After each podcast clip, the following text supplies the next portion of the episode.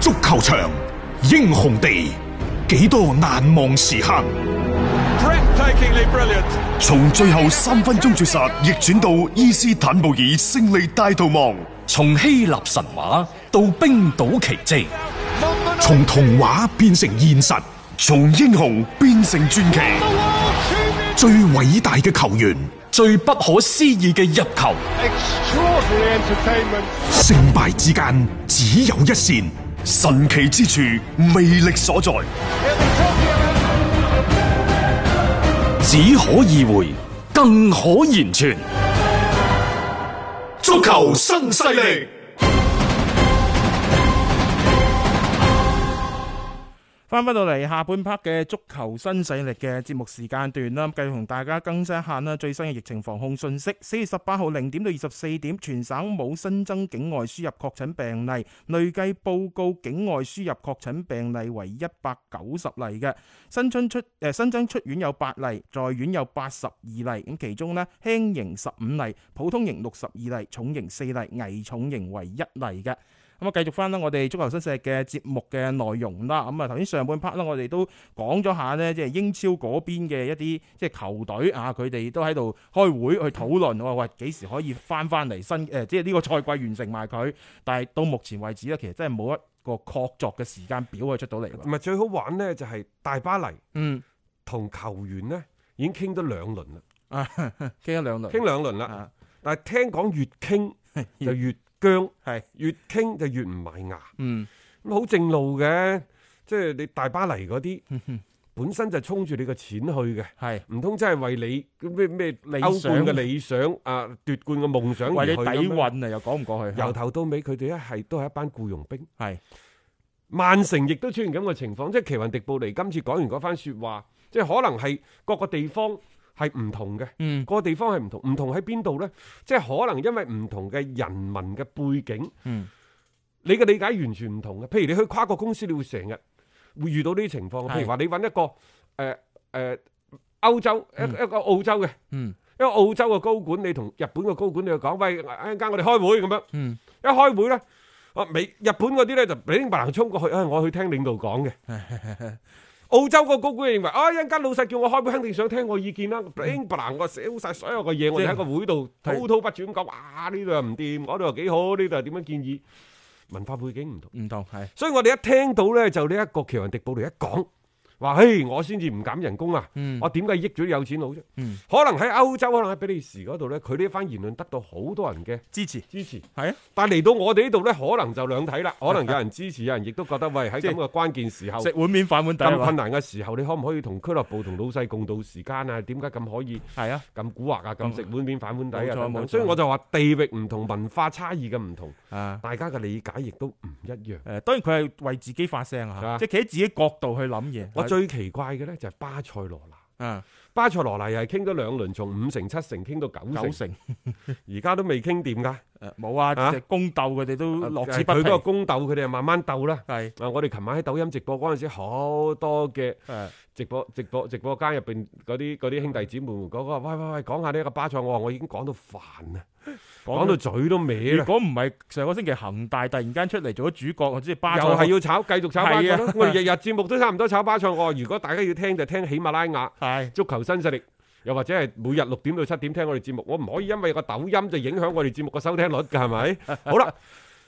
英超嘅情況呢，其實質亦都好難傾嘅。嗯英超聯賽呢，之前曾經就唔非官方渠道啊，仲要嗯就誒、呃只係旁敲側擊咁講，誒、最好呢，你哋嗯降百分之二三十啦咁樣係。係好啦，車路士同埋阿仙奴呢個倫敦球會日子相對比較好過吧，嗯即係佢哋比上不足，比下有餘吧，嗯係咪？唔至於困難啦。啊佢哋都嘗試呢，就即係俱樂部同球員之間去傾，嗯但係似乎傾得就唔係咁好，個結果啊，啊暫時都係未盡人即意係嘅。唔係好順暢啊！喺呢個嘅工作嘅推進嘅過程當中，因為其實過去呢個星期，當然佢哋唔係焦點所在，但係不斷係有消息流出咧，佢哋嘅球員對於相關嘅一啲降薪嘅幅度咧，係表達咗不滿。嗱，，我呢就唔係話呢個時候誒誒、呃呃覺得咩嚇，嗯，英超啲球員，尤其車路士啲球員就覺得你做乜減我咁多人工啫？你減我少啲，我攞呢啲錢去投入到即係資助抗擊疫情啊當中，係咪更加有意義呢？幾冠冕堂皇啊，咁然之後呢，英超就話希望減百分之二三十、嗯三十咧。三十啊咁係啊，然之後車路士話：，喂，老大發話喎，減百分之三十。嗯誒同球員傾，球員只係接受減減薪百分之十。係啊。呢個咪就球員嘅表態咯，就係咁樣。你之前講嗰啲，我覺得都係講到底就係唔願意咁。當然啦，即係一啲英超球員呢，宣布咗一項名為「球員在一起」嘅活動，嗯佢哋就會向英格蘭嘅國民呢健康服務慈善機構去捐款嘅。嗯，啊，嗯咁所以佢哋就話：，嘿，我就唔係好接受呢個大幅降薪，誒減啊薪啊減薪，係啊寧願呢就將啲減落嚟嘅人工呢，就去呢一個嘅所謂嘅球員在一起嗯，嘅誒、呃服務慈善機構嗰度捐款即咁係啊。幫助真正有需要嘅人。嗱，即係佢哋係咁講嘅，但係嗱，我想講下 捐款嘅嘢咧，多少係隨你嘅啫。早喺一個禮拜之前呢，修咸頓係成為第一家嗯俱樂部同球員就工資延期達成協議嘅俱樂部，嗯，以此嚟幫助呢緩解現金流嘅壓力。係其次呢，就係、韋斯咸成為咗第二家推遲發人工嘅俱樂部，嗯包括摩耶斯啊等等，係佢哋係由管理層到主教練到球員，降大薪家一齊減百分之三十嘅人工。但係佢哋嘅老闆好似就臨時又注資咗落去，即係注資啲錢落大去。啊家咪即嗯係有錢出錢，嗯有力出力咯。如果唔係，你點捱啫？冇錯啊！即係呢個時候你就睇成個嘅俱樂部嘅嗰個氛圍啊，即係大家願唔願意為之而作出一啲嘅犧牲，因為你而家嘅犧牲咧係保證到俱樂部起碼可以活下去咯。我覺得呢個最緊要。你而家講太多嘅嘢，你係有啲不切實際。所有嘅事情嘅推進，你冇辦法有一個日程表去確定到。作為啲球隊本身佢都好被動，但係眼睇住你每一日你嘅花銷就係咁樣樣一路咁使落去啦。你點樣能夠將呢樣嘢去減磅？係成為咗佢哋而家最重要、最重要去處理嘅問題。因為球員最緊要啦，呢、個工資真係好貴，佢哋肯去減嘅話呢對俱樂部嚟講，無疑係好救命嘅一筆嘅資金嚟。啊另外呢，就阿仙奴嗰度，因為之前呢咪有啲咩紐卡素啊、利物浦嗰班就話，誒，嗯去去嗨下政府嘅游 水先。咁然之後呢，就先就係將呢一班嘅俱樂部嘅工作人員列為臨時僱員。係，喂，英格蘭嗰度呢，唔知俾七成就八成嗯，啊，政府俾即係嘅。反正拱出社會，啊，然之後呢，剩低啲錢呢，就俱樂部補翻足佢咁樣等等。咁啊、嗯後尾呢，就即係好多嗰啲名宿啊、球迷啊等等都分分鐘企出嚟。炮轟。啊指責佢哋咧就太唔人道啦！嗯啊喺呢個時候，平時賺咁多錢，該揾嘅錢你揾晒，有事嘅時候咧就甩鍋。嗯因為似乎亦英真格蘭啲球隊都幾在意呢種評論唔喎。係佢涉及到一個俱樂部嘅形象，所以後尾啊咧啊基本上所有俱樂部都收翻呢個決定。啊，但係呢個過程當中咧，大家有冇留意？阿仙奴呢一直都冇做到上述嘅動作，嗯一直不為所動。嗯並且呢，佢哋呢就會保障所有嘅員工嘅收入，嗯，去到賽季尾。係尤其呢，就係嗰啲喺比賽日，即係平時係唔過嚟啊返 工嘅啊即係做 part time。係啊，喺比賽日過嚟打工嘅臨時工呢，係就阿仙奴都會按照比賽照常進行嘅標準呢，就會將佢哋嘅工資墊付到五月份。哦，咁又幾有人情味喎。因為呢班人理論上呢，理論上就係生活最為困難嘅員工嘅團體。嗯，即係炒更性質啦，係可能更加多比賽日，即係嗰份收入對於佢嚟講，可能係一個都幾重要嘅一筆嘅財富嘅收入嚟嘅。咁、起碼俱樂部喺呢一方面仲係保障翻佢哋嘅權益先但係之前有英格蘭媒體呢，就傾到阿仙奴喺度嬲啲球員減人工，啊。佢呢個減呢就好過癮嘅，嗯係好好複雜嘅一件事。但係 具體即係簡而化之咁講，就係同曼聯舊年嗰差唔多，誒冇歐冠踢，冇歐冠踢自動減薪就係人工就減得勁啲。係有歐冠踢下個賽季嚇，嗯就維持呢個賽季嘅收入。係啊，即係搏啊，即係佢哋嗰啲好複雜嘅，唔知一陣間又攞幾多，一陣間又即係遲啲攞幾多，我哋誒化繁為簡。係啊，反正就係有歐冠保持嚇、啊、現狀不變，冇歐冠席位就減人工，但係最好玩嘅咧就係阿仙奴咧同啲球員都係充分友好地協商，係佢哋咧就話誒、哎不如你哋投票啦咁樣。結果發出去嘅投票當中咧，十三票贊成係俱樂部嘅嗰個方案，方案係。但係十四票反對，即係唔過半啊！ 都唔知係咪傾掂嘅， 我感覺呢一個嘅贊成同反對太過均勻吧，唔嗯係好符合現時嘅一個大體環境嘅一個發展啦。可能呢個係我自己小人之心啊，但係我感感覺呢一個投票其實個公嗯允麻麻地嘅啫。但係點都好咧，作為即係俱樂嗯唉部本我身，同你講啊投票呢家嘢呢，即係你好難去避免佢哋球員私底下有係交流、有冇錯串通嘅，有都默契嘅，大家有默契嘅。反正就係呢幾個可能就一個團體 嚇，嗰、個呢個一個團體，反正大家就共同進退啦。千祈唔好有一個半個突然間跳出嚟，同其他嘅嗰啲 friend 底嗰啲咧唔啱眼。如果唔係咧，個更衣室裏邊就亂晒㗎啦嚇。啊咁啊呢個即係即係阿仙奴嗰邊啦。反正反正佢就係需要球員就係喂，大家傾傾傾掂佢，睇下可唔可以降薪。但係總體頂一頂嚟講嚇，減薪喺目前為止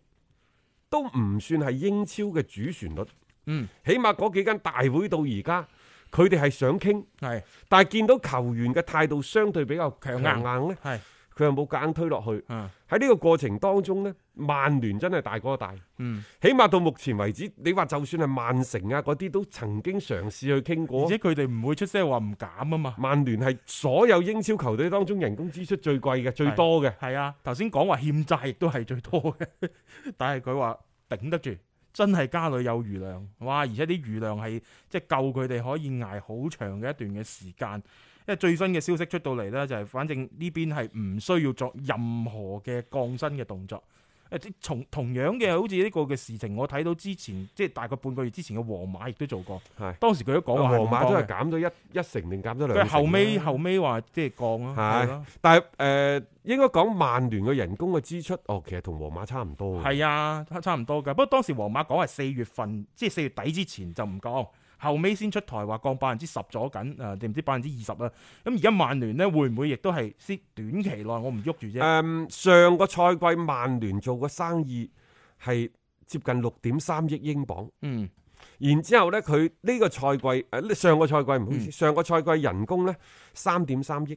亦就係話人工佔咗佢全年收入嘅百分之五十二，嗯， 都好犀利。都好犀利㗎，真咁係而犀利。咁而家只能夠咁講，會唔會喺曼聯喺整個嘅收入，特別係呢一啲嘅商業開發唔上知啊面，，因為仲有一點啊，曼聯佢除咗話即係佢個收入同埋支付，即係嗰啲成本支付俾球員嘅人工之外，嗯你要知道格雷沙家族係硬性要求你曼聯每每年嘅分紅係幾多錢嘅，係亦就係話你每賺嘅一蚊當中，可能你要攞百分之二三十攞嚟分紅嘅喎，你賺嗰六億幾，你剩低嘅錢你就要分紅。你唔係淨係袋晒落袋係㗎，啊格雷沙又攞緊一嚿， 咁然後你嘅球員工資百分之五啊幾又攞咗一嚿，哦哦咁佢都仲有 仲有啲喺度，即係只能夠講就係曼聯佢犀利咯，但係唔係咁多隊波做到曼聯咁樣樣。佢關鍵一樣嘢就係佢而家唔單止唔提，即係絕口不提減人工。嗯佢而家仲喺度未雨綢繆，喺度喺度密鑼緊鼓咁樣諗住去簽新組。呢、個呢、個我哋前兩日嗰啲節目已經講咗，簽新組係咪一個即係叫做係當務之急，又或者勢在必然？並唔一定，嗯因為實際上類似新組咁嘅人，我哋話講咗啦，馬迪爾啊、拉舒福特，甚至乎格連福特，佢嗯都有係差咁唔嘅多人嘅。喺度啊嘛，有咁嘅人喺度啊嘛，係咯，咁你係咪必須一定要引進呢個新組過嚟？新組翻嚟係咪同背後嘅贊助商有一啲關係呢？嗯，係，即係之前咪講話誒 Eddie 嗰邊咧啊有啲財務嘅嗰啲嘅問題啦，啊咁但係曼聯話我有信心佢嗰七千五百萬一定俾到嘅，啊咁當中互相之間有冇呢一啲咁樣嘅關係咧？呢個好難熱講啊。刺好似係 Nike 嘅係咪？熱刺係啊，係啊，咁但係你覺得夏利卡尼會唔會因為呢一個原因嗯同利物浦有啲勾搭呢？啊，哦係喎，我哋冇諗到呢樣嘢喎，之前即係講話同曼聯好，但係喂贊助商之間嘅嗰啲係啊，嘢真因係為好難講嗱，因為我唔知道，我亦都唔係太清楚夏利卡尼本人有冇同啊，後邊嘅品牌贊助商，啊即係除咗球隊有簽約之外，嗯仲會係同球員個人有簽約噶嘛？哦仲有當初 Nike 同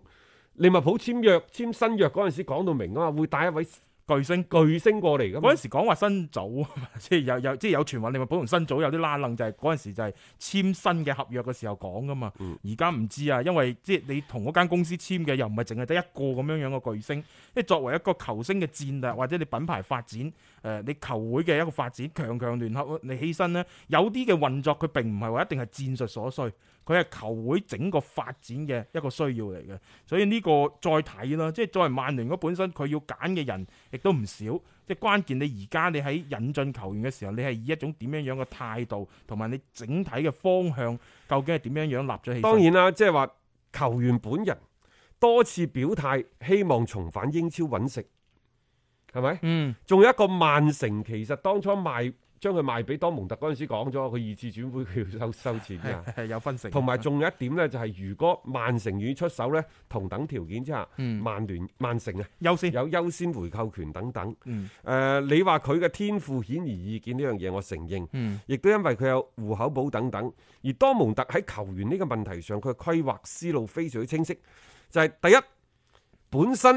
二十歲出頭嘅新組價值已經打咗出嚟啦。嗯而家呢一個起碼過一億英鎊嘅呢個身價呢，亦都係多蒙特願意接受嘅。嗯，如果唔係面臨今次新冠疫情嘅衝擊嘅話，可能即係早已經傾掂數㗎啦。係咁而家有冇機會可能打個折扣呢？嗯亦都有，但係你如果判唔到未來兩三個轉會窗口嘅發展情況，你係咪趁住而家都叫相對高位快啲甩手？係啊，甩得導甩演呢啦。如果唔係你咁即係儲儲埋係喺自己嘅手裏面嘅話咧，你就冇辦法將佢賣出去，你就見財化水嘅。即係作為俱樂部本身咧。多蒙特係預咗我呢度係作為一啲球星加工咁樣樣嘅場地嚟嘅，就時間窗口嚟講呢，可能受疫情嘅衝擊，佢唔係一個最好嘅時機。嗯，但係就呢一另一個時機、另一個角度嚟睇呢，可能係好好嘅時機，因為嗯大膽啲講句，而家英超各隊波除咗利物浦之外，基本上都係一個面臨一個重建嗯嘅時候嗯。點解係重建呢？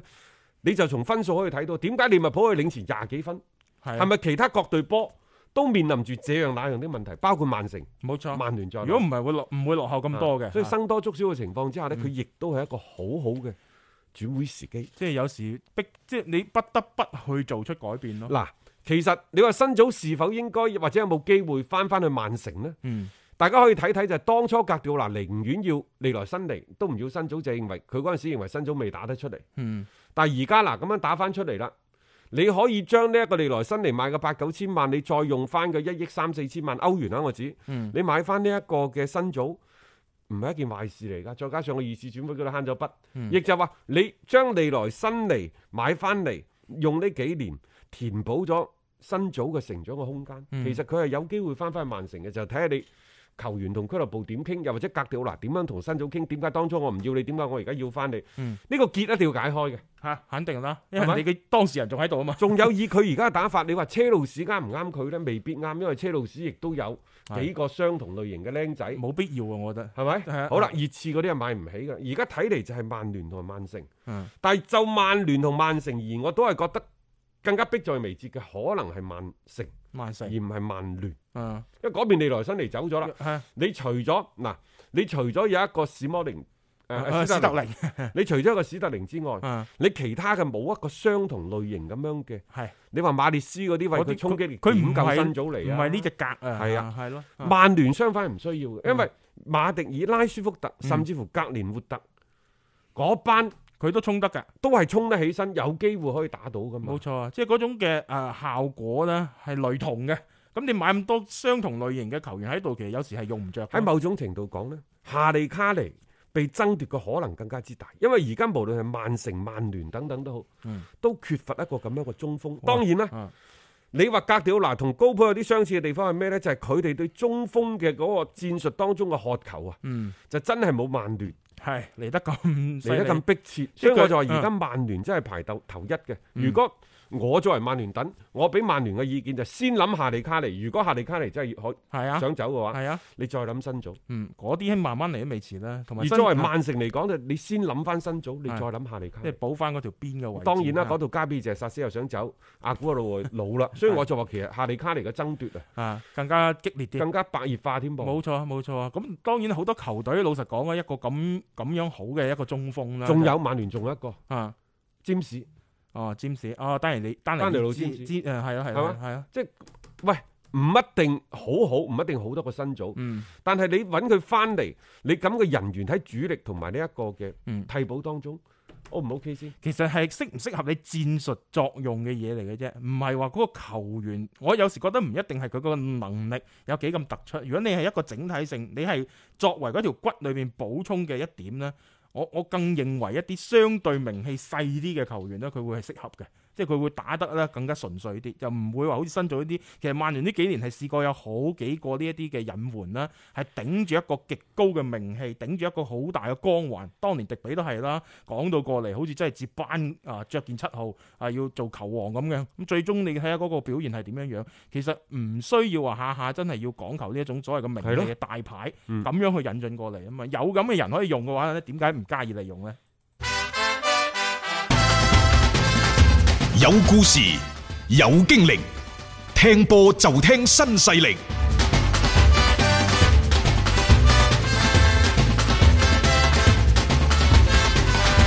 講到新組呢個問題呢，即係你不得不佩服多蒙特，因為以前你講嚟講去啲咩波圖啊、士砵亭啊嗰啲黑店，嗯，啊包括呢就馬體會嗰啲帶唔帶說明書一回事，因為佢係神風輩出嚇。係誒多蒙特何嘗唔係一樣呢？嗯，其實多蒙特以前就話喂佢好多人呢，就係俾拜仁慕尼黑挖走，嗯，但係你睇下佢呢幾年嗰啲咩迪比利啊嗰班啊，係啊。佢一路咁送出去嘅喎，而且收唔少翻嚟啦。仲要佢帶佢出去嗰班人全部都冇說明書嘅喎、啊，佢又可以收翻嚟自己用啊！呢、個我係服咗佢。即係翻多蒙特咧，就個個個板都唔錯，即係好似你去去去邊度買電器咁， 試嗰陣時係冇事嘅，翻屋企就用唔你睇着。下其實你咩利雲道司機啊，後邊嘅侯姆斯嗰啲全部喺佢度出嚟。係啊，但係佢哋好多都可以真係落葉歸根， 翻到去多蒙特又不用過得嗰個翻。地方咧係好多人都願意翻去嘅，因為啊嗰個嗰個球場嗰嘅氛個氛圍嗯圍太好啦，八萬幾人。所以我係我再一次吐槽啊，恒大嘅十萬人球場，唔係話佢唔靚，好多人 都話靚唔靚，我唔知，我就係覺得好靚，我真係覺得靚。係啊，但係十萬人會唔會太大？坐唔坐晒？ 當然啦，即係嗰陣時你又要信恒大，因為恒大之前越秀山嗰陣時咩廣藥嗰班都擠唔滿嘅，都係擠過一萬幾跟住千人。後尾話已經好去犀利天啦河啊嘛，一去到天河場場都四五萬，係咁而家天河場場四五萬，可能去到番禺啊嗰金邊年 球場就可能係十萬八萬都坐得落，亦都得，即係你又要服佢呢樣嘢咁我嚇。哋咪番禺後年嗰個球場落成嘅時候再睇咯。誒，所以多蒙特你不得不服佢。係，意甲咧其實亦都有一啲咁嘅球會，譬如話羅馬，嗯羅馬其你睇到㗎啦，最近嗰啲好嗰啲即係咩沙拿啊、啊，啊、艾利啊神碧神卡碧卡等等，全部俾利物浦搲晒、搲走晒。好嘢嚟嘅，誒，你冇理，嗯即係佢嘅嗰個所謂黑店嘅規 模，佢始終係達唔到多蒙特。啊，呢個係嗰個爭水準啲，呢個係爭啲嚇。多蒙特算係即係近年嚟講一個好好係好標青嘅一好個突出代表嚇。咁啊，其他嗰啲就唔使講啦，因為即係一向都係黑店嚟嘅。誒，所以呢啲球隊其實佢自有自己嘅生存之道，嗯佢點樣樣去運作翻啲球員翻嚟，然後將佢嘅身價，其實佢都唔係炒高佢，只不過係放喺一個佢更加容易展現佢嘅價值嘅地方咧，將佢係將佢發光發熱嘅啫。咁你睇白，好似而家夏蘭特嗰啲轉轉手，肯定賺㗎啦嗯啊。係啊，係啦，誒講起講起咧就即係誒意甲啱啱講到羅馬嚇，因嗯。為多蒙特啲嘢我哋唔講啦，嗯嚇因為即係佢嚟緊嘅嗰個夏蘭特嗰啲個身價唔會好高，啊好明顯咧夏蘭特同埋佢背後嘅拉奧拉嗯將多蒙特作為一個跳板，嗯，多蒙特亦都唔介意俾你做一個跳板冇。所謂嘅佢哋。我用咗你半個賽季，係啊，我仲有啲錢揾下，嗯一家便宜幾家着數，嗯有乜所謂啊？嗯係咪？嗯好啦，咁啊意意甲嗰方面情況係點呢？意甲呢，而家最新最新嘅消息呢，就係、意大利聯賽就希望喺六月初嘅時候，五月底六月初嗰陣時，盡早開始。嗯，佢哋意大利足協主席加拉維納已經講到話，真係聲嘶力竭 㗎啦。佢話所有要求意甲聯賽取消嘅人呢，都唔係熱愛足球嘅 人。因為説話講到呢個份上，係即係不得不發啊！呢樣嘢真係，即係老實講，佢哋而家嘅嗰種不切嘅希望，正如兩日前我哋節目裡面都講過，即係如果能夠下個星期踢嘅話，佢哋 巴不得馬上開添，因為你冇比賽踢，對好多球會嚟講，喂滅頂之災嚟㗎。但係佢有個前提，可能喺整個嘅二零二零年，大家都唔可以入場睇波，空場咯，空場咯，因為空場呢，你係少咗，你係少咗比賽嘅收入，嗯，甚至乎你要退翻啲季票俾球迷係啊，嗰啲錢啊。係啊，但係從贊助商嘅收入同版權嘅收入相比，嗯，嗰啲就真係仲係差好即係遠。嗰個份額冇咁大。但係嗯其他嗰啲低級別嗰啲球隊二月、二嗯二丙嗰啲點辦呢？你英冠、英甲、英冠嗰啲點辦呢？係啊，係不啊過，先諗住頂頂層嗰十啲名有隊先啦，保住保先住嗰幾隊先啦。係啦，即係如果連最頂層嘅聯賽都你開而唔家翻，唔可能即係話做到面面都區區到，喂肯定有人着數，有人唔着數一㗎。步一步嚟啦。啊，而且整體都係會蝕嘅，呢個係梗㗎啦。仲有嚇，其實從三月初各各國嘅主流聯賽停晒，嗯到而家你想重啟，除咗得到當地疫情部門嘅批准之外，仲有一點，你起碼要俾三到四個禮拜吧，亦就係大概二十日到三十日嘅時間，嗯，俾啲球員有一個合操嘅過程、係啊。合練嘅過一程。個月左緊啦，呢、個係適當嘅一個處理嚟嘅，所以好多嘢即係宣佈嘅話冇咁快嘅。啊！我啱啱一路都講羅馬，羅馬點解我講羅馬呢？我記翻起啦，啊，羅馬嘅球員佢哋呢就宣布嗯，向祖雲達斯學習，放棄三四五六月份呢四個月嘅人工，啊，睇齊祖雲達斯。係啦，球員宣佈啊，係啦，放棄呢四個月嘅人工係補貼俱樂部嘅普通員工。嗯嗯，所以呢樣嘢嗱帶頭作用咯，我只能夠咁講啊啦。祖雲達斯做咗啦，咁你有據可依啦。但係呢個係大家協商嘅結果，唔係話好似巴塞嗰種咧，我哋又向祖雲達斯學習。減唔夠，繼續減落去，即係嗰個唔係協商嘅結果，係係夾硬嚟嘅。嗰個係夾硬嚟，啊即係佢今次呢係啲球員自己傾掂咗，啊，然之後呢再同俱樂部傾，係球員們主動願意放棄呢四個月嘅人工，係咁啊，嗯好唔好同你巴塞，好重要嘅呢你樣嘢減又 要減，你唔減又要減。啊。 不得都要減， 反正啲佢哋有排搞啦嚇，但係意甲呢邊就相對嗰個步調係比較整齊劃一嘅嚇。嗯好啦，咁啊今日咧亦都同大家先係傾住以上嘅一啲內容先啦，再次提醒翻各位啊，今晚九點鐘啦，抖音嗰邊啦，斌哥廣播繼續會有視頻版嘅直我我播而，家都頭痕，做咩嘢？我今晚都唔知講乜。你到時有冇人波問打，你，有人問你以前㗎就話啦。冇波打吹幾個月水都冇問題。而家我覺得呢句説話好似講得有啲托大啊！箭在弦上，不得不發。今 晚大家留意翻阿斌哥喺抖音上邊嘅一個直播啦。好咁我哋聽日六點鐘繼續足球新勢力，約定各位啊！